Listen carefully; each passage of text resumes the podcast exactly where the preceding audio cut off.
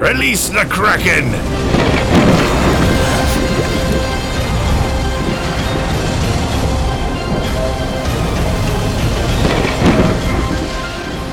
Buenas tardes y sean bienvenidos al último episodio de la temporada y de este año, porque nos tomaremos una, unas vacaciones, un receso, un receso espiritual, no sé, algo así. Nuestro barco llegará al Caribe y estaremos un buen tiempo en la playa, tal vez. Pero lo bueno es que estamos con la tripulación completa. El buen Bass llegó y el doctor Krovax acaba de llegar con el regalo prometido a lo Arnold Schwarzenegger. ¿Cómo estás, doctor? ¿Cómo estás, capitán? ¿Cómo estás, querido maestre? ¿Cómo está, querida tripulación de Kraken? Así es, esperando ya lo que viene la temporada de fiestas y lo que es la culminación del año. Eh, muy feliz, muy feliz porque la verdad fue un, un lindo año donde pudimos eh, compartir muchas cosas, donde pudimos obviamente conocer a gente, conocer a gente de la comunidad, eh, compartir con algunos amigos que tenemos y con algunos que no, no eran amigos nuestros y se volvieron amigos. Y la verdad hubo mucho contenido, ¿no, querido Vaz? creo que vos como buen maestre y también como algo de archivista, quieres tocar un poco el tema, ¿no? Uf, sí, definitivamente. Bueno, primero que nada, eh, en, lo particular fue el poder eh, por empezar a formar parte de la tripulación, así que para mí ese es el punto alto del año, definitivamente. Y, bueno, a pesar de, que seguimos teniendo eh, estas eh, temporadas raras en cuanto, en cuanto a entretenimiento de todo tipo. La verdad que el 2022 eh, tuvo lo suyo, tuvo buenas cosas, cosas muy geniales, cosas más o menos cosas pésimas. Sin duda acá hemos tocado hasta, hasta muerte muchos de, aquellos temas. Y nada, el día de hoy lo que queríamos era recapitular un poquito todo eso que realmente nos encantó, que destacó por alguna razón o que definitivamente nos dio ganas de saltar por la borda o colgar a alguien del mástil. Tal cual. Entonces, recarguemos de energía con Maltín, tal vez la última recargada del año. Y comencemos, porque tenemos como que una dinámica armadita, ¿no, eh, maestre? Te voy a ceder a ti el timón para que nos vayas guiando un poco por esta dinámica y vayamos charlando de tal vez a modo de hacer un repaso de, de todo lo que hemos visto y comentado a lo largo de este año, ¿no? Tal cual, tal cual. Eh, bueno, vamos a hacer realmente esa, esa dinámica que está muy, muy para, la fecha, la vemos en todos lados, de, de eso del best of, de lo mejor de y también un poquito de lo peor de, de películas, de series y de juegos que este año han destacado, que este año realmente nos han gustado un montón, le hemos disfrutado, seguramente le hemos comentado a morir acá dentro del podcast, o que realmente nos sacaron de quicio y que también lo hemos comentado en el podcast porque creo que nos gusta hay veces más reventar algo que, que, amarlo. Pero empezaremos de una vez con lo que fueron eh, algunas de nuestras películas favoritas. Sé que eh, cada uno de nosotros ha hecho un, ranking, un poquito, un top 3 que nos costó a todos, la verdad, porque eh, han habido cosas muy interesantes. Yo me puse a hacer un repaso realmente de lo que fueron las películas que salieron este año. Em, definitivamente creo que, que, empezó a haber de vuelta material que nos llevara a las salas de cine, o que bueno, quizás hay muchas cosas que sí las esperamos directamente en stream, pero eh, hubo muchas más propuestas este año que, que realmente nos entusiasmaron como cinéfilos. Eh, vi por ahí ya, ya en nuestro guion que definitivamente una reina suprema entre nosotros tres. Em, y creo que podemos comenzar por ahí. O sea, realmente lo que estamos todos de acuerdo es que The Batman fue eh, una de esas películas que realmente definió el año, a pesar de que salió bastante temprano en el 2022. Em, pero, pero definitivamente fue algo que nos encantó a todos. A mí particularmente fuera de ser un gran fan de Batman, como les decía más eh, al principio del show, tiene una cosa especial, que es la primera vez que pisé el, barco como invitado este, para, para, comentar la peli, bueno, y después terminé siendo un, tripulante más. Pero indiscutible, este, fuera de, todo lo que nos deja al finalizar el 2002 lo que es eh, DC, porque sabemos cómo termina, por lo menos al empezar tenía un futuro muy brillante, este, fue una película que, supo distanciarse quizás de todos los otros Batmans, de todos los otros proyectos, poder presentar algo a su propio estilo, ofrecernos una película de superhéroes muy artística, porque esa, esa peli sigue siendo hermosa hasta el día de hoy. Digo que pones pausa en cualquier lado y todas las escenas son increíbles. Eh, cayó la boca a mucha gente respecto a Robert Pattinson, si podía o no ser un buen Batman, un buen Bruce Wayne.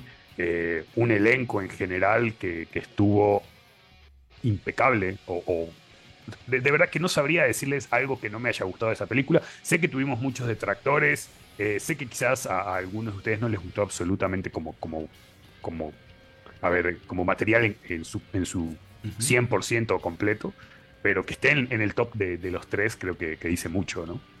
Claro.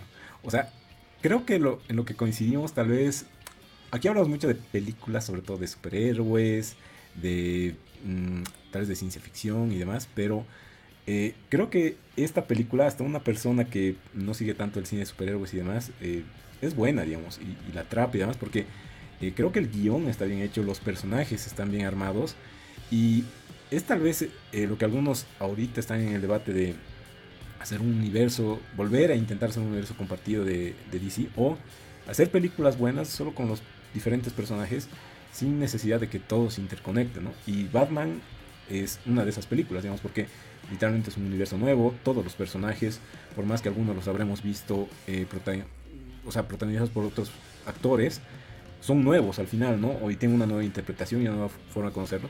Y la historia como tal te atrapa, o sea, todo ese enigma que lo va haciendo es de lo mejor.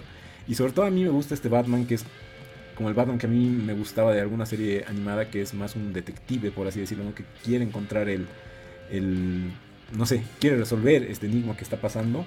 Y a lo largo de eso... No, solo a trompadas, sino realmente usando la cabeza, ¿no? Para partirse el cráneo.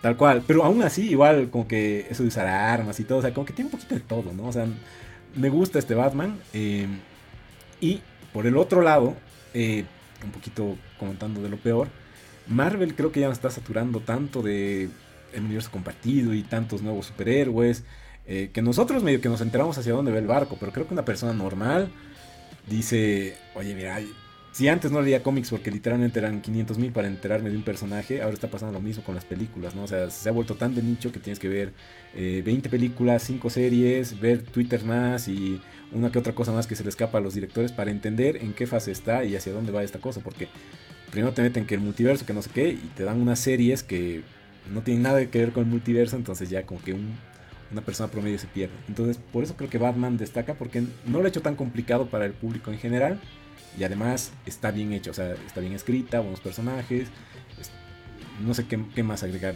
A, tú, a ti, doctor, ¿qué te ha gustado de, de esta película que también la tienes en tu ranking? Eh, básicamente todo lo que ya han mencionado, ¿no? O sea, para mí es todo lo que DC debería hacer y ha hecho bien y a donde debería dirigirse, ¿no? Ha sido una película con un argumento muy lindo, con una escenografía muy linda, un reparto muy bueno, una faceta del Batman que pese a todo lo que hemos visto de Batman aún no habíamos visto. Em, la música era muy buena, la trama muy interesante, muy a lo, a lo policial, a lo thriller o sea, es redonda por donde lo veas, ¿no? Y obviamente tiene sentido que los tres, calculo yo, lo hayamos puesto en, el tope, porque al final esto es un podcast geek, ¿no? Y obviamente va también como un mimo hacia nuestros gustos, ¿no? Exacto. Y, la verdad sí, no, no tengo nada malo que decir honestamente. O sea, de verdad es un universo el que se ha podido crear en esta película que me, me llama mucho la atención, quiero saber más, espero mucho que se generen las series que nos han prometido, o sea, de verdad me, genera un compromiso como para querer realmente involucrarme con este universo, ¿no? Y, claramente eso, por lo menos en una persona como, como la que soy, es un poco complicado, digamos, a mí me gusta hacer muchas cosas diferentes y saltar de muchos géneros y el generarme este compromiso ya me habla de que tiene que ser algo bien, bien sublime, ¿no? Exacto. Mira, aquí tenemos ya los comentarios a Matt y también creo que Nico está por ahí. Y Matt coincide con una otra película que yo la puse en mi top, que es Top Gun. A mí me gustó Top Gun, de hecho ya la pueden ver en Paramount o en Star, gracias Ver por la suscripción a Paramount, eh, para volverla a ver.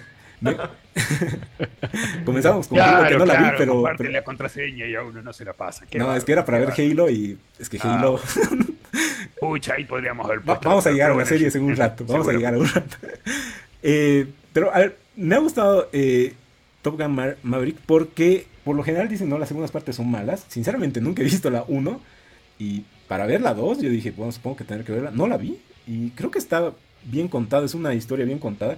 Que lo bueno es que le ponen muchas capas de intriga. No es solo la típica película, por así decirlo, de. Eh, qué sé yo. De militar, eh, que no es Estados Unidos, arriba, qué sé yo.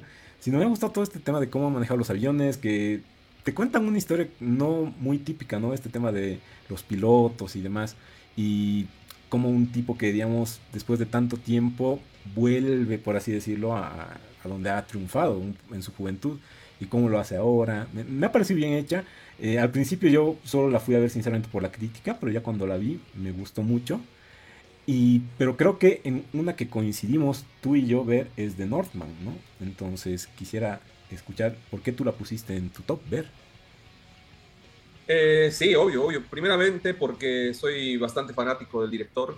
Me gustó prácticamente todo lo que hace. Me gusta mucho la manera en que filma. Me gusta mucho la fotografía que él tiene con su equipo. Y honestamente, todo lo que es em, temática nórdica, guerreros, historias de redención, eh, tragedia, em, mucho de poesía, a mí me encanta. Y obviamente esto es una caricia a mi alma, ¿no? O sea, realmente es para mí un una ópera magna de lo que sería una historia que al final está inspirada ¿no? en, en Macbeth, está inspirada en, el teatro y obviamente ambientada en un, en un setting que a mí me gusta mucho y la verdad me encantó, o sea, la vi en el cine y fue de esas películas que me mantuvo al, al filo del asiento, eh, me, ah, me, impresionó la, la, actuación de algunos de los actores, como William Dafoe, como inclusive Anna, Anna Taylor-Joy, que no era muy fanática, y Tom Hawke, y la verdad, igual, o sea, junto con The Batman está para mí en el tope, ¿no?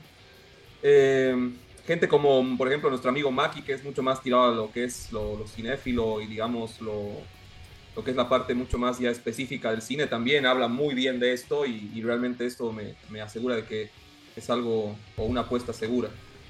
Sí, es que está bien hecha la peli. Eh, sí, ¿a ti Fred te ha gustado por lo mismo o, algo más? Tal cual, o sea, uno me, me, gusta siempre esta, no sé, ambientación, no sé cómo decirlo, de estas películas, digamos, como Vikings o eh, Game of Thrones, esta onda de más medieval, más antigua, siempre me llama la atención. Pero en este caso, es que está bien hecha, o sea, eh, creo que por eso en, la temporada de premios va a recibir varios premios. Em, en general me, me, ha gustado la historia y también cómo la han actuado y eh, por eso le he puesto en el top, ¿no? O sea, eh, comparando con otras producciones, eh, esta resalta mucho y yo creo que, o sea, era definitivamente para ponerla en mi lista. Pero tenemos dos que el maestro puso y nosotros no. Así que... Tal cual. Pero sabes que e, eso te comentaba al principio y espero, espero esto que vos decís que, que, aparezca en la temporada de premios, que no se olviden, como yo me olvidé, te juro que es una película que me encantó, igual la vi en el cine, eh, creo que es más que por ahí la fui a ver con, con Maki, o que él me invitó una cosa por el estilo, eh, y, me fascinó definitivamente. Yo no soy tan fan del director, por ejemplo, The Witch me parece una película pero estúpidamente sobrevalorada. Este, pero esta la disfruté un montón. Ojalá que no sean como yo y, se olviden de, esta joyita. Eh, y que bueno, que él siga teniendo la oportunidad de, filmar este tipo de, contenido, porque justamente recordando las cosas que, salieron este año, sí estuvo mencionada en muchos tops. Eh, sí también me hizo recuerdo que fue bastante cara para los presupuestos que le suelen dar a, él y el tipo de historias que cuentan, y que no necesariamente le fue tan bien en la taquilla. Este, pero bueno, así sucede con, este tipo de, óperas épicas y, que bueno, que son más tirando a lo artístico que a, lo pop. Pero, pero, muy buena, definitivamente. Quizás hubiera estado en mi top 3. Pero al no estar, sí, sí comento eh, dos películas que, que, realmente me encantaron este año. Em, una de ellas fue, fue la más reciente que vi, que fue Barbarian, que se la estuve recomendando hace un par de semanas. Este año fue un muy buen año para el cine de horror eh, y he visto muchas películas, mucha basura, sin duda. Eh, mucha película disfrutable, pero relativamente mediocre que te olvidas. Y Barbarian destaca por encima de todas ellas por el hecho de, realmente ser tan subversiva, de darle la vuelta a ciertas preconcepciones que uno se hace como, eh, como espectador y, que realmente te va sorprendiendo a, 15 minutos de comenzar la película, de ahí te, vuelve a sorprender a, la mitad y hacia el final, y hace cosas que no deberían funcionar, que en teoría están escritas en las reglas implícitas del cine, y, se va contra, contra ello, y así todo la logra, y, tiene un final muy satisfactorio, una historia increíble, eh, actuaciones, particularmente de la protagonista, que espero que, vaya a ser reconocida en, el tiempo, o por lo menos pueda obtener más tipos de, de roles gracias a este estelar debut. Como verán, estoy siendo muy vago porque el, chiste de la película eh, es que no sepas, o, que sepas lo menos posible cuando empezás a verla. La vuelvo a recomendar realmente de lo mejor del año. Y después otra, Perdón, hablando de terror, aquí eh, Nico y Matt, no, ambos coinciden en que les ha gustado Black Phone. No sé si tú la viste, que ves un poquito de. sí, sí, por supuesto. Es, es, una. Es. A ver, el, problema con Stephen King y las adaptaciones es que realmente tenés dos categorías muy fuertes. Las categorías en las que las adaptaciones son una completa basura y las categorías en que, en que son buenas. Eh, con su hijo, Jonah, Jonah este, eh, Hill, Joe Hill, perdón, eh, creo que va a pasar exactamente lo mismo. Em, a mí, por ejemplo, no me gustó la serie Lock and Key, que está basada en un cómic que él escribe, pero Black Phone definitivamente cae en la categoría de excelentes adaptaciones. Espero que no sufra tanto como su padre y tenga mejores buenas adaptaciones que malas. Eh, pero recuerdo cuando, cuando el, mismo Stephen le tiró gran praise y dijo, bueno, esta es una historia que quizás a mí me hubiera gustado idear y escribir. y Joe la hizo genial. Este, y la película sin duda fue una actuación de Ethan Hawke estelar, de, del cast infantil también.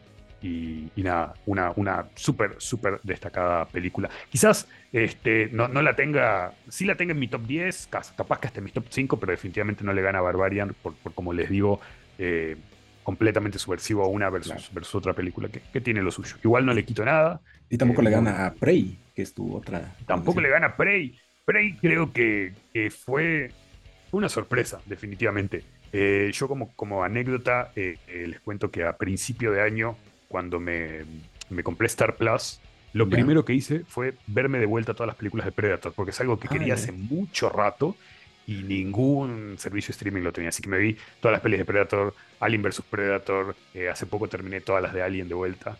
Em, y, y Prey creo que es sumamente exitosa en, poder tomar lo que hacía buena la primera película de Predator, eh, no imitarla, sino que, simplemente eh, avanzar sobre esa fórmula y al mismo tiempo contar una nueva historia.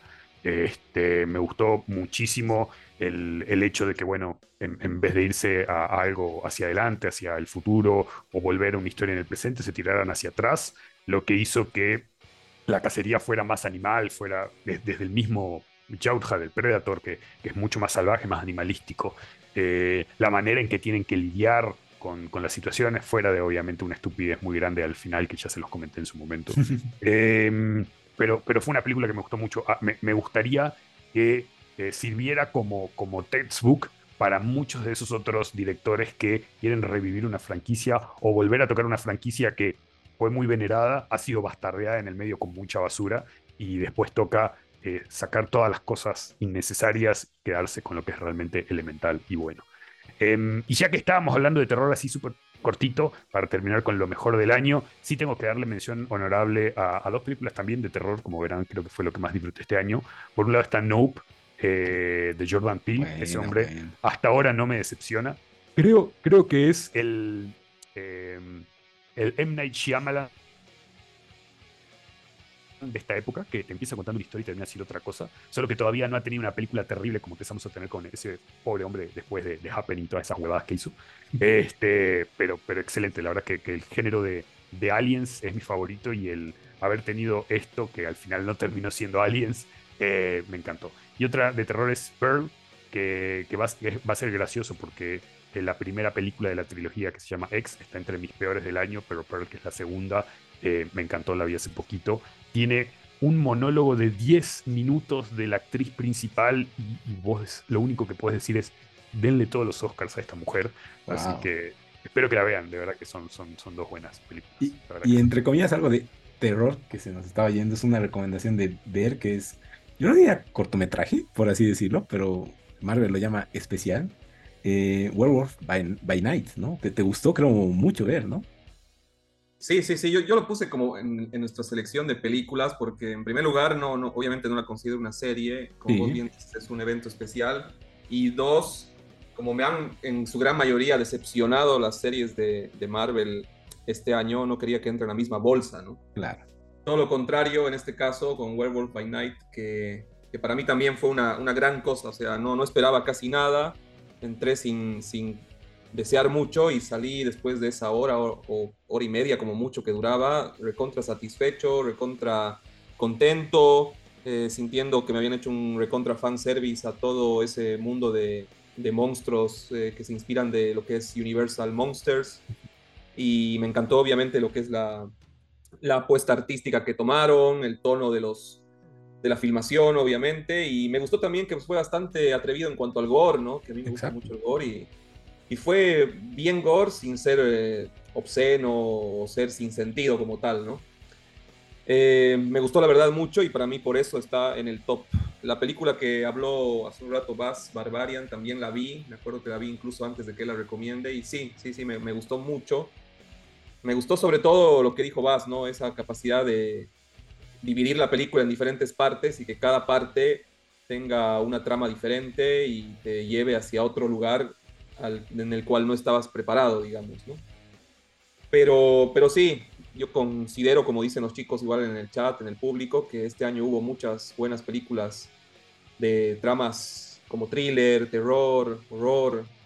Y la verdad está bueno, ¿no? O sea, también en el mundo gamer últimamente hay como un renacimiento de, de esos géneros. Yo creo mucho traído por el hecho de que ahora los youtubers las ven las películas con la audiencia, ven las reacciones y de la misma forma ven, ven o juegan eh, estos juegos que son atractivos al final, ¿no?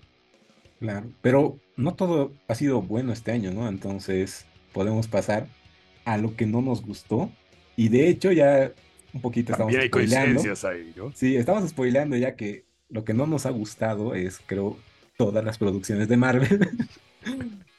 E, exceptuando, por ejemplo, a mí igual me gustó harto eh, Werewolf by, Night, que creo que está bien que lo han nombrado así como algo especial, algo que no está conectado. Creo que eso es lo que tal vez más me ha gustado. Eh, pero después en general, hasta por su rama de Sony, eh, por favor ya paren ese Spider-Verse que está, que está mal. Morbius, para mí es la peor película del año. Eh, y, y todo que hasta, hasta, ahora, hasta ahora no me animo a verla. O sea, no, sé si tengo el, el, coraje, la paciencia, todo. Qué desastre. Pero bueno, a ver, cuéntenos porque acá han coincidido definitivamente ustedes dos en que Morbius es un desastre. Lo que, es que creo que ya es una, para mí es una película un poco ya sin sentido. O sea, no, eh, no veo el propósito de, gastar estos millones en hacer esta película. Eh, por otra parte, este universo que ha comenzado, por así decirlo, con Venom y demás, al principio sí medio me gustó y ya después han tratado creo mucho de forzar así de eh, vamos a unirlo con otra cosa y demás y sus trailers como que sí te dan un poquito de expectativa y ya cuando ves el producto final yo lo vi muy genérico. no, no, ha, habido un punto que yo la vi en streaming, entonces me dormí, volví a verla y ya dije, esto, no es para mí, digamos. O sea, como estamos hablando eh, antes de comenzar el episodio, ya creo que hay tanto entretenimiento que dices, mira, puedo ver otra serie o, ver algo en vez de ver esta película. Pero a ti, doctor, ¿al final la has terminado de ver o igual la has visto hasta por ahí nomás? No, la he terminado de ver, ojalá no hubiese terminado de verla, ¿no? Pero no, es malísima, es la típica película que no termina haciendo nada, es la típica película que te ponen cuando te subes a una flota camino a Cocha y estás entre, como vos te pasó, digamos, entre verla y dormirte y, despertarte y no entender qué pasa y querer volver a dormirte y querer que se termine el viaje y que saber que después te van a poner esa película de, de las, los negros esos que se disfrazan de rubias. No, un desastre, un desastre, o sea, es, es, malísima, o sea, es un insulto para el personaje en primer lugar, porque a mí me gusta bastante Morbius, tengo hasta un Funko Pop muy bonito como tal, que no tiene nada que ver con la película, obviamente. Eh, fue una película que se hypeó por mucho tiempo, a la que tratan de excusarle que lamentablemente la pandemia le hizo mucho daño.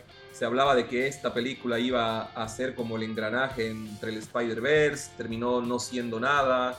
Todavía no sé en qué universo está honestamente, tampoco quiero saberlo. Mejor. Y, es malísima, o sea, no, no, te genera nada, o sea, realmente, si la vas a ver, vas, vela por morbo, digamos, no por Morbius, así que...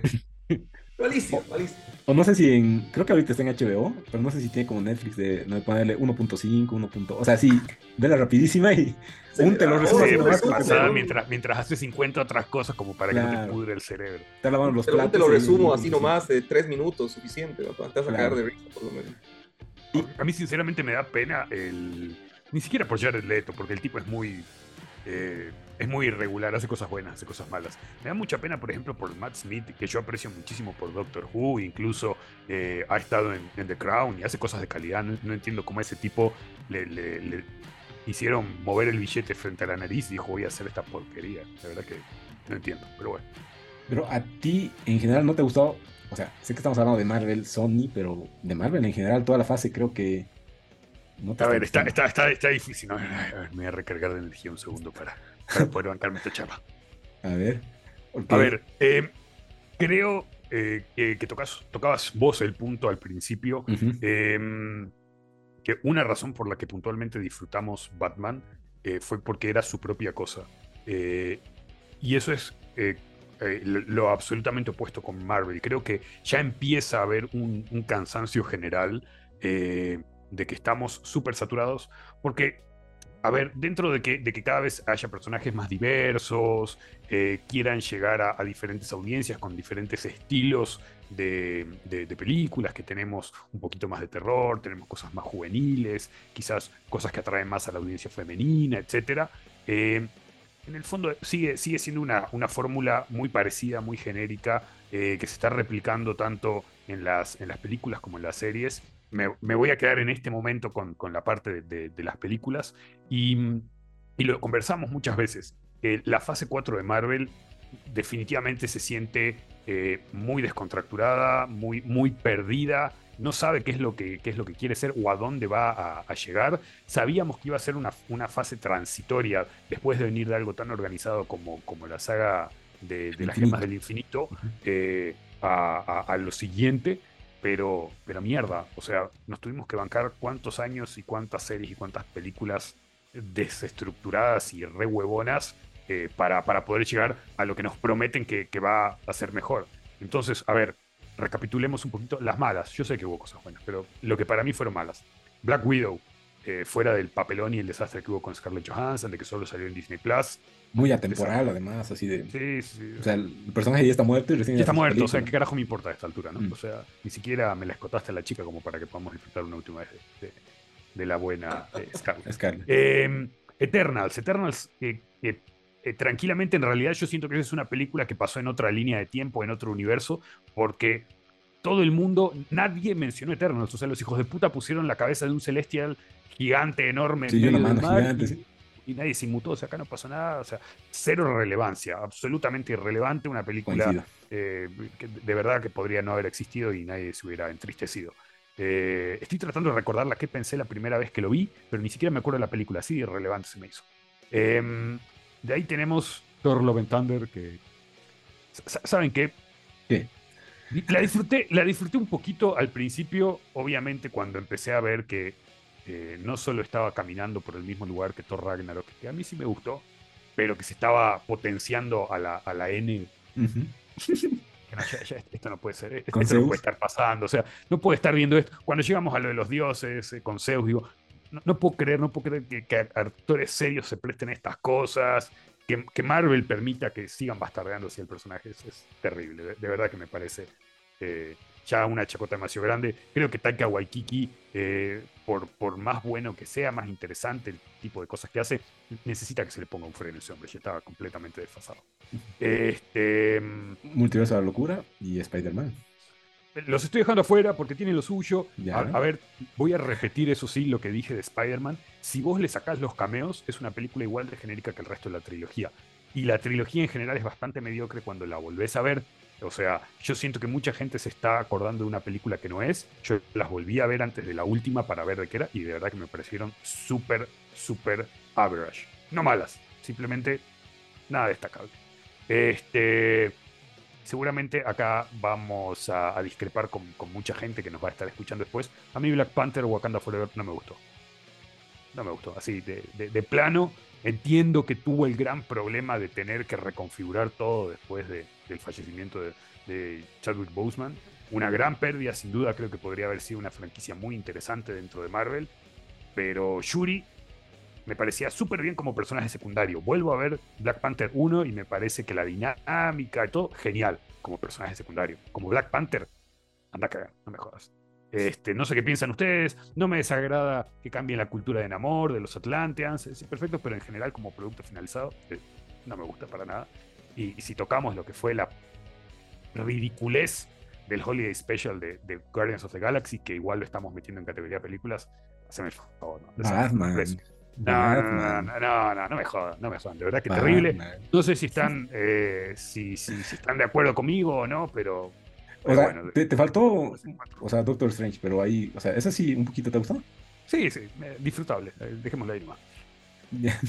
A ver, yo eh, coincido contigo, o sea, pero yo creo, o sea, un poquito para hablar más por arriba, es que ya, eh, como dices, no, no veo hacia dónde va, o sea, me ha, me ha gustado después de, del, del, evento de Infinity War, yo decía, no sé hacia dónde va a ir. Nos dan primero una serie del Capitán América Negro y yo digo, bueno, y después Loki dije, ah, ya sé por dónde va a ir esto. Pero lo que siguió es un poquito Spider-Man, un poquito Doctor Strange, digamos. Y todo lo demás me ha parecido irrelevante, como dices, mucha inclusión. No sé si forzado, ¿no? Pero mucha inclusión que a ratos, eh, por ejemplo, Shang-Chi pasó por ahí. Eh, tantas producciones que están palomeras, pero ya parecería que están dando vueltas y vueltas y vueltas y vueltas. Y no están llegando a nada. Eh, como, decía al principio, ya me parece que eh, una persona común ya se aburrió. Para muchos, con Endgame terminó este tema de Marvel. Y apoyo porque, pues, eh, tendrías, como tú dices, vos, vuelves a ver la película para ver qué onda la, que sigue, digamos. Y no sé si todas las personas tienen o el tiempo o las ganas de, a ver, voy a volver a ver Black Panther 1 para ver la 2. Voy a ver otra vez, no sé, la serie de Wanda para ver qué ondas con este, Doctor Strange, digamos, ¿no? O sea, ya no está siendo tan amable con el público en general, entonces creo que está complicado. Hay cosas interesantes como Moon Knight, con cositas, eh, como hemos dicho, Werewolf by Night y demás, que están buenas, pero creo que ya tienen que volver como antes a ya no ser tanta cantidad, sino un poquito más de calidad y con un foco, ¿no? Porque si no, creo que esto va a ir, va a seguir yendo mal. No, y tú ver, no sé si, si coincides o creo que no has visto ya muchas de estas producciones por algo similar. Em, sí, sí, y, pasando obviamente a lo que son series, em, ahí tú puedes ver en mis selecciones que está muy polarizado, ¿no? O sea, por un lado, en mis tops está algo que también es parecido, como tú decías, a Werewolf, que es Moon Knight. Justamente me gustó mucho porque usaron uno de los personajes que siempre están como que en un segundo nivel y no en la palestra, y lo hicieron bien en su propio universo, sin mezclar mucho a este tema de la fase como tal y por otro lado hay una serie como She-Hulk, aunque ahora que lo pienso debería ser Miss Marvel, que prácticamente ha sido la puntada de pie para que comience a dejarle el hilo a las series, porque a partir de esas series como que ya no me llamó la atención y eso ocasionó que hasta todavía el día de hoy no haya visto ni, ni Black Panther, ¿no? O sea, ha sido como muy duro, digamos, como que me ha quitado completamente las ganas de seguir viendo esto, he dicho, realmente ocupa mucho tiempo, no te dicen nada, Sé que en algún momento se va a poner interesante, obviamente cuando aparezca todo lo que es Kang, para mí obviamente a partir de, de Ant-Man va a volver a estar interesante, pero este año fue bien flojito y, y para mí esta polarización no es buena. Exacto. Y, y, de hecho, como dices, creo que serie destacable sí ha sido Moon Knight, pero tal cual por eso, porque hace muy su rollo, muy diferente y no han tratado de mezclar así con otros personajes. O sea, Sé que no está en tu top, pero igual creo que te ha gustado, ¿no, maestre? Me perdieron, me perdieron, lo lamento, Dígame, que sí, ¿cuál es la pregunta? Repitamos la pregunta. Que sí te ha gustado Moon Knight. O sea, sé que no está en tu top, pero... No, lo lamento. Moon Knight? Este, este, estoy, a ver, Moon Knight debería ser en teoría, así por, por la fórmula, que es básicamente el Batman, pero loco y full egipcio. Debería ser perfecto y me, gusta mucho. Es un personaje que, incluso en su época leía, me olvidé, pero siento que está muy mal realizada. Siento que, em, que Oscar, eh, Oscar Isaacs, sí, ¿no? Oscar Isaacs eh, está súper sobreactuando. Em, que, el, cómo se, hace el portrayal de, de, los problemas mentales no están bien desarrollados. Hemos visto películas que lo, que lo hacen mucho mejor, más cuando hablamos de personalidades múltiples. Pero no es la peor. Sé que, sé que para ustedes, en todo caso, la peor ha sido She-Hulk, o, bueno, como mencionaba, a ver también Miss Marvel. Eh, yo definitivamente repito que acá lo, peor eh, de, lo peorcito que he visto este año sí ha sido la mayoría de la fase 4, porque les recuerdo que encima tenemos que nos tuvimos que tragar Falcon and the Winter Soldier, este, WandaVision, etc. No, eh, WandaVision, creo, WandaVision empezó bien. Eh, Hawkeye. Hawkeye, sí, creo que lo ponemos en, las malas. Loki definitivamente creo que debe ser lo más ah, Pero, pero bueno. tal vez una gran adaptación y que coincidimos que estaba buena es Sandman, ¿no? ahí está, ahí, está, efectivamente. Pasemos a lo que son buenas adaptaciones de, buena, serie. Doctor, a ti te ha encantado. Absolutamente. O sea, tenía mucho miedo cuando han avisado que iban a hacer una serie de esto. Pero para mí mm, ha cumplido todas mis expectativas y me ha generado aún más ganas de volver a la fuente inclusive y, y retomar mis, mis omnibuses, que son esos mis tomos gigantescos que el querido José Monge me lo trajo, me acuerdo, de Estados Unidos una temporada. Yo leí Sandman muy de a pedazos, digamos, saltando diferentes, y fue en un momento que decidí comprarme todo y, y le tuve siempre mucho respeto, porque para mí es una, una obra temporal, es una obra filosófica inclusive, y la serie no necesariamente es tan profunda, pero saca lo mejor que puede ser adaptado, digamos, a lo que es la pantalla chica. Así que honestamente no tengo nada malo que decir, estoy esperando obviamente que se venga la segunda y la verdad el actor es, es un capo. Sí, tal cual. Muy, buena serie. Yo sinceramente no había leído los cómics, pero eh, me, gustó mucho por tal vez como dices, es una serie que cada capítulo te da, te deja algo y a la par ha comenzado a contar una historia más larga. Me, ha, me ha gustado mucho y como dices, segunda temporada, sí o sí. Y a ti, maestre, obviamente te ha encantado. Sí, sí, me encantó. Creo, creo que ahí está. Eh, este, este puede ser realmente, en, lo que se trata de, series particularmente, quien nos enseñe cómo se puede hacer una buena adaptación. Y, más allá de eso, creo que esto te, también nos demostró cómo no solo respetar a, la fuente original, sino al creador, el, traerlo a bordo realmente para que colabore con, la serie, eh, puede aportar tanto, porque pucha, sí ha sido adaptado súper fiel a, algunas cosas panel por panel. Ha habido muchos cambios, sabemos que ha habido cambios en, cuanto a actores, incluso hasta ciertas cosas en, la historia, eh, y todo ha sido para bien. De verdad que em, es, una de las obras maestras de la novela gráfica, ahí junto a Watchmen, eh, y creo que podemos decir que ha superado Watchmen en cuanto a adaptación. Y habla mucho también de, que en su momento fue muy difícil acceder a ella como, como lector, no era fácil de, leerlo, a pesar de que es súper básico, o sea, es la historia de contar historias. Eh, y creo que eso a, cualquier ser humano nos atrae, no por nada somos tan fans de, series y películas. Pero alguien como vos, que, quizás no haya visto, no haya leído en su momento y que aún así te pueda traer algo que definitivamente es raro a pesar de todo, creo que es testamento de, lo buena que es. Y, también siguiendo en esa línea, yo creo que otras, otras cosas buenas que han sido adaptadas también a su manera, no siendo absolutamente fiel y que está en el, en el top de, a ver, de los tres, no, bueno, casi de los tres, es House of the Dragon. Oh. Este, la estábamos esperando, ¿no? ¿Cómo estabas vos con, con ese tema? Sinceramente me daba miedito. Yo decía, eh, es que muchos se han quedado con ese mal sabor de boca del final de Game of Thrones y decían, uy, ahora contar una historia pasada, cómo la harán, qué sé yo. Eh, pero como en su momento, cuando la recomendaba, decía, me ha gustado como que han vuelto a las primeras temporadas de, Game of Thrones, donde eh, tocan un tema, o sea, sí hay acción, todo, hay esto de la fantasía, de los dragones, pero igual más este rollo político, digamos, en este caso, eh, me ha gustado de que de capítulo a capítulo pasen tantos años, se vea este, esta madurez de, los personajes, el cambio y demás, y que cada capítulo era relevante y te daba algo, digamos, de que eh, detonaba al siguiente, ¿no? Y de hecho el final me ha dejado así con ganas de, y ahora, ¿qué? Digamos, necesito seguir conociendo más de esta historia. Me ha vuelto a atrapar, digamos, Game of Thrones, porque como te digo, como terminó un poquito, era ese mal sabor de boca, pero no, ahora para mí está redimiendo. Hay que ver cómo sigue, pero por el momento me está gustando mucho. Y, y a ti, que bueno, al final eh, dijiste que leíste audiolibro, nos decías que era similar, pero como que una extensión, ¿no? Te, tiene lo suyo, eh, es como vos decís, estaba, estaba ese miedo. Eh, y, particularmente a, mí una cosa que me preocupaba mucho es que a medida que, la serie fue avanzando en su temporada, em, para mí fue magistral en cuanto a, escenas de dramáticas, diálogos, etc. Y lo que, lo que temía era que la gente se olvidara que eso era Game of Thrones al principio. No era de, desmadre, chingazos y, y, superacción todo el tiempo. No, empezó con una serie eh, bien a lo, West Wing, versión medieval más o menos, ¿no? Em, y así todo, después también supieron darnos super, eh, escenas de acción, particularmente las peleas de dragones, el, el, capítulo final fue brutal. Y, nada, siento que em, que va por muy buen camino la, televisión de fantasía.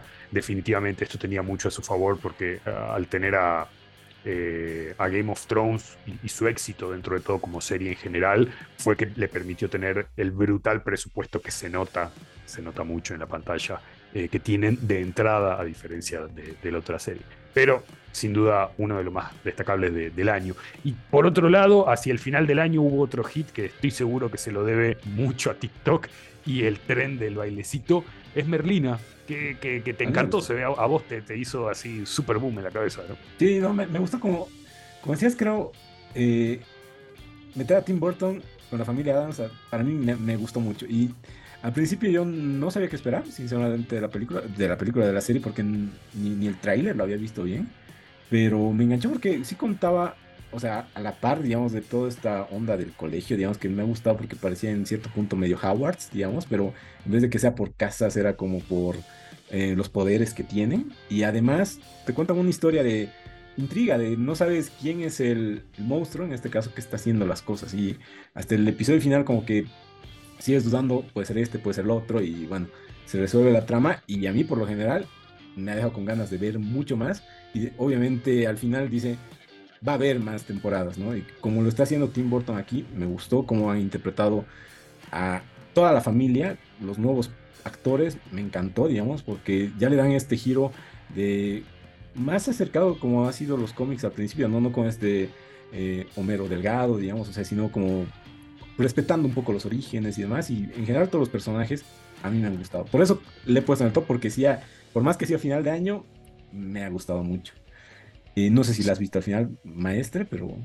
La vi, la vi, me gustó, de, verdad que, me, gustó por lo que es, o sea, e, es una cosa eh, que tiene mucho la firma de Tim Burton, a pesar de que él en realidad es el productor. ¿Sabes qué me llamó la atención? ¿Sabes quiénes son los creadores y, los showrunners? Los dos tipos que hicieron Smallville. Ah, mira vos. Mira, mira vos de dónde, de dónde terminaron. Este, pero sí, me, me gustó como una como me gustan esas cosas así, medio mis guilty pleasures, Riverdale, eh, ah, Gossip Girl, ese tipo de cosas. Creo que es eso, pero la versión GOT, más o menos, ¿no? Eh, pero sí, sí hay una razón principal por la que la disfruté más que nada es por, por Jenna Ortega, que para mí es, es la Scream Queen de, de esta de esta generación. así que nada, genial. Ver, no sé si al final la pudo ver, si es algo que le interese ver. Este, no sé si tenés ahí. Eh, no, no, no, me, no, me, llama mucho la atención, como ya habíamos hablado en algún episodio, recapitulación. Yo soy más de los Monsters que de los Adams. Pero a ti sí te gustó Mighty Mass. Sí. Midnight Mass. Midnight Mass. Sí, sí, me, gustó porque también, otra vez, soy bastante fanático de Mike Flanagan. Y la verdad, eh, a diferencia de sus dos primeras series que hizo con Netflix, los Hunting, esta me pareció que fue algo más así original como tal, no solamente una historia de fantasmas y el final fue bien divertido. O sea, fue una serie que era de terror, pero a mí me, divirtió bastante, digamos. ¿no? Siento que, que, este tipo también es un visionario y, estoy muy expectante de lo que va a pasar. Primero terminando sus proyectos de Netflix con las adaptaciones de Edgar Allan Poe y después metiéndose y cruzando dedos aunque no estropeen The Dark Tower, ¿no? Que también, Dios, como, por favor, Sandman es en los cómics, The Dark Tower es para mí en la literatura de, fantasía. Decime, decime qué te pareció. A mí también Midnight Mass creo que es probablemente mi favorita de Mike Flanagan. Eh, pero tengo un gran problema con este tipo de, de, historias. A mí me cuesta mucho cuando es una película de zombies y nadie sabe que es un zombie, o, es una, o en este caso es una serie de vampiros y nadie sabe lo que es un vampiro. Creo que fue lo único que me hizo tanto ruido que no pude terminar de disfrutar la serie al 100%. ¿Es algo que te pasó a vos? Eh, sí, sí, sí. O sea, nosotros obviamente desde afuera sabemos que, hay cosas obvias, ¿no? Pero hay que entender que, segura, que obviamente ellos crean universos donde por ahí no es tan obvio. y también habría que ver qué pasa cuando uno, no sé, nosotros nos enteramos que, digamos, Freddy es un vampiro de verdad, digamos, ¿no? O sea, sale de tus preconceptos y y por ahí ahí se producen esos, esos temas o problemas que vos los ves como errores en, en la narrativa. Está bien, Pero bueno, a ver, hablando de preconceptos, eh, que creo que el preconcepto es que a todo el mundo le gustaba esta serie y de repente me, me, metió en cruce esta, esta, esta serie en sus peores. Y de repente dije, ¿de qué, ¿de qué está hablando? ¿Por qué? ¿Qué está pasando? Ver puso en lo peor del año a Friends y necesito una explicación de qué está pasando acá, por Dios. No, yo, te la doy. Es, un guiño, es un guiño, es un guiño. No, una vez Ver dijo que no le gusta ninguna sitcom. Yo creo que va por ahí. O sea, es que no es un género que le gusta de las series. A, ver. O sea, no son mis favoritas. Y si tengo una que sí detesto y voy a detestar como si hubiera salido ayer y por todos los siglos de los siglos, amén, es Friends. Así que cuando yo veía, digamos, este año no he visto muchas series y las pocas que he visto me han gustado. Entonces, cuando vimos, digamos, la necesidad de, o me dijeron que tenga que elegir alguna mala, al margen de las que pude elegir, dije, realmente, ¿qué cosa odio ver o por más de que me muestren un resumen, o por más, o sea, y además siempre está, porque como es atemporal, siempre vas a ver un momento y siempre te la van a iniciar y no, me, muero, o sea, para mí es como si hubiera salido ayer y la detesto, de verdad que la detesto. Y, ¿Y How I Met Your Mother también tenés el mismo hate? No, no le gusta la Un poco menos, un poco menos. Seguro que en algún momento puede ser que haya visto algunos como un guilty pleasure por presión social, y cuando veía con gente, porque si es que la he visto, nunca la he visto sola, mm, como que no tiraba tanto hate. En cambio, Friends es una serie de que si nos ponemos a ver los dos, te la voy a hacer pasar mal, ¿me entiendes? O sea, o me voy a ir, o voy a querer cambiar el televisor, o voy a empezar a hablar huevadas, o sea, no, no, no, no va. la última me voy a agarrar, me voy a ir. Chao, nos vemos. Interesante, interesante. Vamos a hacer un experimento social cuando Ver vuelva a venir acá. Eh, José How I Met Your Mother y un barrilito de IPA. Vamos a ver qué, tal. Justo José pregunta, ¿tú qué opinas de How I Met Your Mother, maestra? A mí me encanta, a mí me encanta. Creo, creo que Friends la disfruté en su momento. Eh, no es una serie que ha envejecido bien, definitivamente es una serie que hoy en día tiene muchos chistes que son muy problemáticos. Eh, eh. en cambio, How I Met Your Mother supo ser mucho más elegante. Y si bien comenzó siendo un clon de, Friends, porque todos sabemos que empezó de esa manera, supo diferenciarse con su fórmula. Es, es, una serie mucho más geek en el fondo, por, por muchas cosas. Eh, y nada, a mí me encanta particularmente. Intenté este año, por ejemplo, eh, meterle a How I Met Your Father y desastre total. Yo he visto capítulo 1 y yo sí, lo dejo aquí. Terrible, terrible. Pero a ti te gustó una que creo que es un parteaguas porque algunos no la han acabado de ver porque está un poquito lenta Andor. Yo necesito, que, yo necesito que se pongan las pilas, sí, sí, sí, de lejos. La mejor, mi, mi mejor serie del año. Así, a ver, ¿Puedo decir eso? Sí, sí, creo que casi con absoluta certeza te puedo decir que sí, de verdad. Ha sido un Star Wars, pero un nivel muy alto. Eh, de verdad que me, me A mí me gustó que, como te digo, ya no es el típico Star Wars así de transiciones de PowerPoint y que no hay sexo, nadie roba. No, no, no. Aquí es más, oye, sí, vivimos en un mundo con gente, entonces la gente es una mierda y te vamos a mostrar cómo es la gente, digamos. Totalmente, totalmente. Sí, sí, sí, no, es, es, definitivamente no es, no es un Star Wars para los chicos, es un Star Wars para, para el que ahora es grande, para el que empezó cuando era chico y hoy en día es un adulto y tiene formación y tiene otro tipo de conceptos, eh, porque realmente es una serie muy distinta. Si les gusta Rogue One, van a terminar amando Andor porque hay un, tejido conectivo muy grande, lo propio con Rebels, incluso la serie animada. Eh, sé, o sea, estoy, completamente de acuerdo, empieza lento y, cuesta al principio, a mí me costó, pero una vez que arranca no para, e incluso una vez que terminaste entendés por qué tiene que ser así el principio, porque realmente está contando una, historia de a pedazos. Así que eh, eso para mí es, la, serie del, del, año. Sí quiero aprovechar así súper rápido y dar menciones a tres series que amo mucho y que se despidieron este año, que fue eh, Better Call Saul, series son. No pensé que, hubiera, que, iba a poder terminar bien y terminó increíble. Definitivamente mejor que Breaking Bad. Ozark, que fue otra serie que siempre me mantenía al filo de la navaja, ese estilo, y igual dije, no van a poder terminarlo eh, bien y lo terminaron genial. Y la, la, más triste, porque es un final muy agridulce y que al final no pudo terminar su historia de la manera que quería, es Westworld, que justo esta semana era una serie de HBO y HBO agarró y dijo, la sacamos de HBO Max. No entiendo qué pasa, no entiendo nada. Hay rumores que la van a. O sea, si otra casa tipo Netflix y más la agarra, continuarían. Así que. No, no sé. No, creo porque, no, creo, no, no, la, perdí. La perdí y en el fondo tampoco me molesta mucho porque tiene un final que puede servir como final de la serie. Ah, sí, sí, sí, un final muy, muy lamentable, muy tétrico, muy oscuro, que habla muy mal de la raza humana, pero, pero sirve. Eh, o sea, tiene, un cierre bueno, no como en cambio lo, lo peor para vos que fue Resident Evil y que yo sé que hasta el día de hoy recuerdo que la recomiendo y, es uno de esos placeres culposos que disfruto a pesar de que sé que es mala, pero, pero vos decís, no, mal, todo mal. Todo mal. Y en cosas bien que ya no entró a mi lista, un poquito de animación, me gusta por ejemplo la serie de Tekken, que de hecho la recomendó el doctor y por eso la vi. Eh, la de Cyberpunk, que es a todo bien. Y ay, se me está yendo una más. Pero bueno, esas dos de animación creo que están buenas. O sea, tal vez a ratos como compiten contra el live action no les damos tanta bola, pero grandes series, las pueden ver. De hecho, Cyberpunk creo que ha hecho que resurge el juego, así que tiene su mérito, creo que, de buena tiene serie. Lo suyo, tiene lo suyo. Y creo que, bueno, justamente hablando de juegos, podemos pasarnos de una vez a, a lo que es nuestra última sección, que en este caso hemos decidido quedarnos con lo bueno. ¿Por qué? Porque eh, no hay cosas que... malas en los juegos. Ya, mentira. No, no, no. Nah, nah, nah, no somos así, pero, pero, pero creo que eh, a medida de que se nos va cortando quizás el tiempo que tenemos para jugar o para consumir eh, contenido en general, eh, te hacía esa, esa diferenciación. Cuando vas a ver una película mala, te compraste el ticket y estás ahí sentado a las dos horas y es como que incluso te, te pesa agarrar, pararte e irte.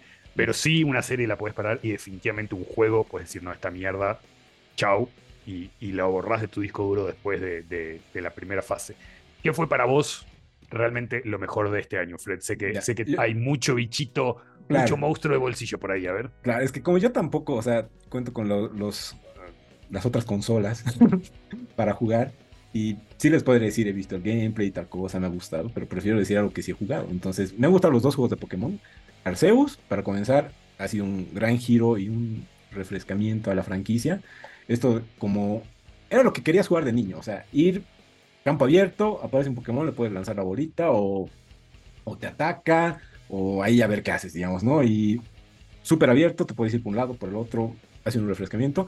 Y ya con eh, Scarlet and Violet, creo que le han adaptado eso, lo bueno de, Arceus, y han ido con la fórmula, entre comillas, normal, digamos, de la franquicia principal, de eh, gimnasios y demás, pero me ha gustado porque lo han, sabido adaptar, digamos, ambas cosas, ¿no? De vamos a seguir teniendo gimnasios, pero vas a tener esta cacería abierta. Los nuevos Pokémon que han puesto sí me han gustado y la historia eh, me parece un poquito más sólida que la, eh, que la anterior, digamos. De Alola me gustó, la que sigo, ya ni me acuerdo el nombre, no, no me gustó tanto esta que era en Reino Unido, por así decirlo, no, no me atrapó, pero esta me, me ha gustado más. Y por último, Bayonetta, eh, como alguna vez les decía, de cuando me compré una Wii U, porque fui de los pocos que tuvo, Bayonetta ha sido de los juegos que más me ha gustado, entonces ya ver una siguiente entrega me gustaba. Y algo que iba a igual a mi nostalgia, y era de los juegos que más me gustaban de niño, que eran las Tortugas Ninja. Cuando salió este nuevo juego, sí o sí lo tenía que jugar, era de los juegos que más me gustaban de niño, y he hecho en 8 bits y demás como antes, o 16 bits, eh, es de lo que más me ha gustado, ¿no? Y eh, han respetado todo lo antiguo y obviamente con la nueva tecnología se, veía mucho mejor y mucho más fluidito. Entonces, eh, ¿qué te les puedo decir de, de, los juegos que más me han gustado este de las Tortugas Ninja? Espero que hagan alguno más y demás, o hagan uno de los Simpsons, como igual era del arcade, algo así. Me gustaría verlo. Eso es lo que más me ha gustado a mí este año en cuanto a juegos. Y a ti, doctor, ¿qué te ha gustado este año? Y innombrables juegos, ¿no? No siento que haya sido el mejor año y siento que el año que viene va a ser un tremendo año.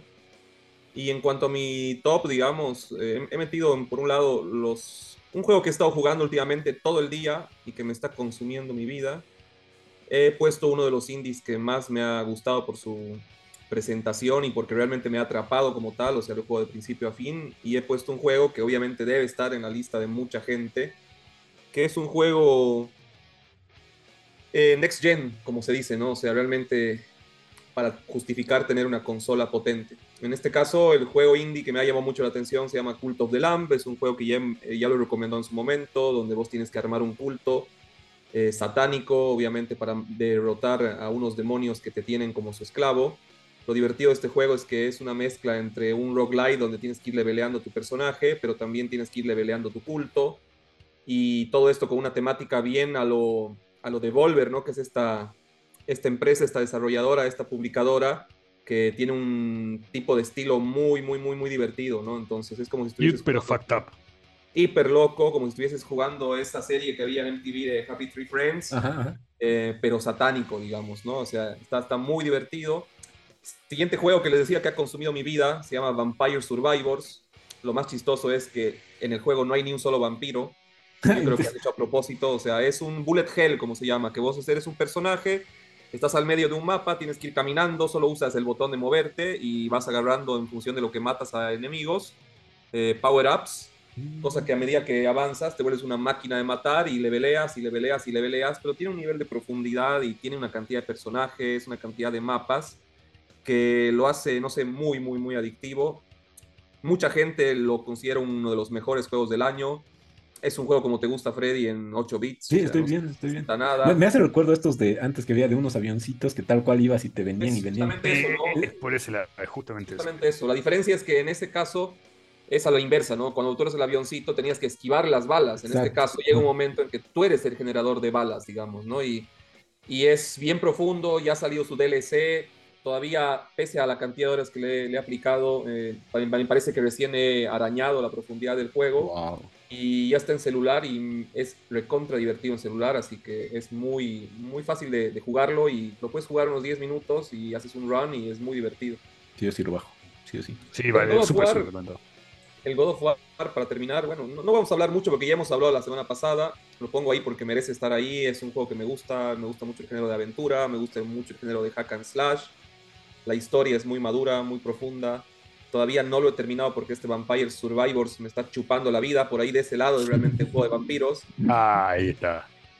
Y lo que me llama la atención también es que había puesto uno de los peores como un bonus y uno de los peores juegos que he jugado yo este año es uno de los mejores de vas. ¿no? Y, a ver, ¿cuál, cuál, cuál, o sea. Ay, Dios, sí, sí, me hizo mucha gracia, me hizo mucha gracia cuando me puse a comprar las listas. Eh, estamos hablando no de Playtale como lo tenemos ahí al José, pobre, que, que, desde hace media hora nos está tirando el juego, definitivamente. Eh, y Nico a ver, dice que Warzone es el mejor. Mm. José adora. Solo lanzo, lanzo el mensaje. Adora, adora. José, o sea, José llora por a Playtale, o sea, Creo que lo ha pasado en un día, o sea, es, enfermo de Plague Fuerte, fuerte. Pero bueno, en realidad del juego del que estamos hablando es nada más ni nada menos que Stray, el famoso juego del gatito. Eh, la verdad que, justo el otro día estaba haciendo, eh, o bueno, PlayStation me hizo el recap de mi, de mi año en juego y, y me pintó algo que, que, que, eso debe ser mi, mi lo peor del año, que es que en realidad no he jugado tanto como hubiera querido y la mayoría del tiempo me la pasé jugando, eh, o por lo menos más de la primera mitad del año, Apex Legends, ah. que, ha consumido un montón mi, mi, vida y la verdad que no he ido jugando tanto otros juegos, pero de los pocos que jugué... Eh, me, gustó mucho empezar a, ver esos juegos distintos. O sea, pensar que si tengo 200 horas este año de, Apex, quería una cosa que no fuera reventarme contra gente y matar eh, a todo el mundo a disparos. Entonces, me, gustó que, fuera una historia distinta. Me gustó eh, la dirección de arte. De, algo tan, tan simpático contra, contra un escenario muy bleak, los personajes de los robots. Eh, me hizo por, por alguna razón mucho recuerdo a Half-Life, a Portal, me, me gustan mucho esas cuestiones de, las ciudades que, parece que te cuentan una historia en sí y que, en, el fondo te, te, dan ahí el hint, pero no te lo cuentan, eso quizás fue lo que menos me gustó porque yo sentí que podía desarrollar mucho más.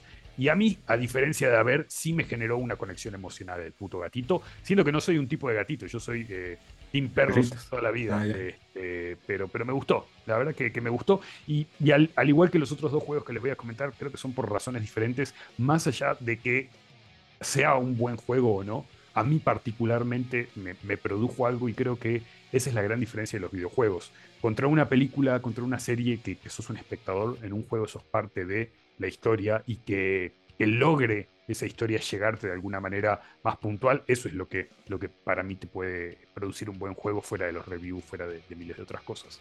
Eh, por eso, por ejemplo, eh, y voy a pasar primero a mi tercer juego, que, fue Elden Ring. Elden Ring yo no lo terminé. Elden Ring eh, apenas lo pude comenzar, lo comencé cuatro veces, con cuatro personajes diferentes.